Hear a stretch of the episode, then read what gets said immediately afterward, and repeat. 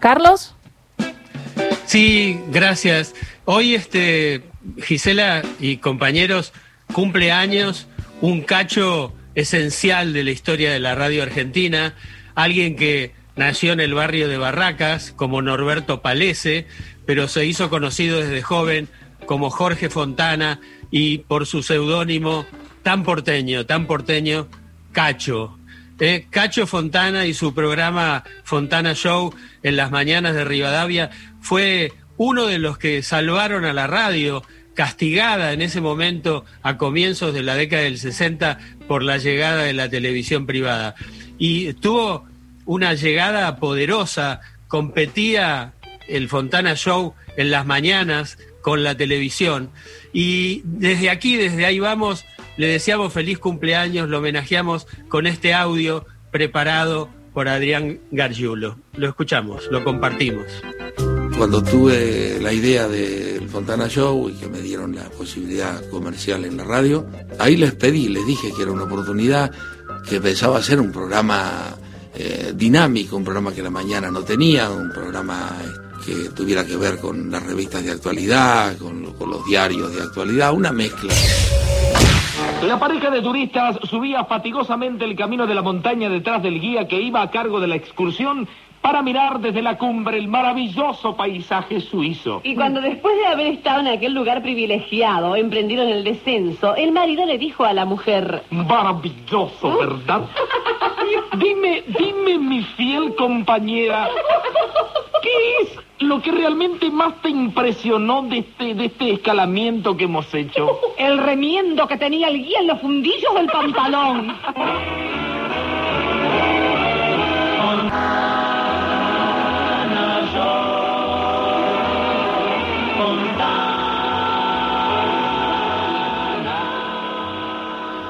Beba era la, la- la- la per- una locutora de una personalidad, de un, de un magnetismo, una actriz, pues Beba fue actriz antes que locutora, y ya estaba con, con Iván Casado, ya tenía programas muy importantes. Jaimito le pregunta a la mamá. ¿Qué es esa crema que te estás sacando de la cara? Es una crema para dar belleza. Y no funciona, ¿verdad? Y Rina era la hija de Tresenza, de José Tresenza, que fue Peter Fox, que fue una de las grandes glorias de la radio, uno de los grandes directores de, te- de radioteatro. Y bueno, no sé, un día nos juntamos los tres y, aparecimos ahí con un programa que, que bueno, este, teníamos muchísima confianza, pero que no tenía realmente nada que ver con lo que estaba en ese momento en, en el aire. El ejecutivo de alta presión y dinámico al máximo habla por teléfono a su secretaria y le dice: Señorita Lucy, love you, Lucy.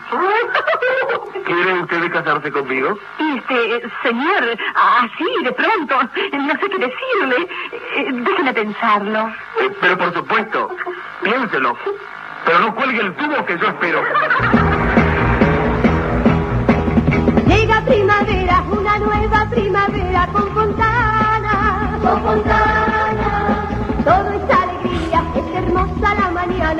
Fontana, Fontana. La primavera que nos sonríe, nos acompaña otra vez.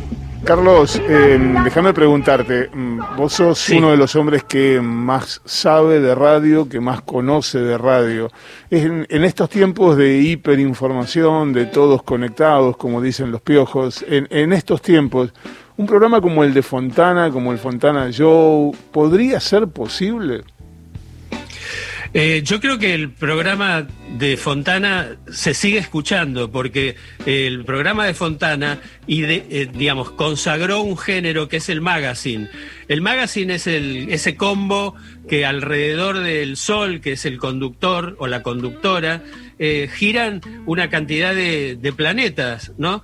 Digo, me parece que, que, eh, la herencia de Fontana todavía persiste, ¿no?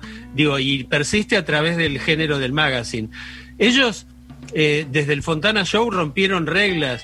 Eh, Sabés que, eh, Néstor, por reglamento, lo, lo que, los que hacían aire no se podían reír. no se podían reír, estaba sancionado reírse al aire. Y él Lo, lo que estás contando, sus- lo que estás contando es maravilloso, es maravilloso. ¿En qué época pasó eso? ¿En qué época No, estaba bueno, prohibida la risa? desde 1930 en adelante la radio era muy formal, muy acartonada. Y entonces, este, digo, no era una, no era exactamente una cosa de censura, era una cosa, en todo caso, una decisión estética, ¿no? No, está claro, está equivocada, equi- equivocada, por cierto, ¿no?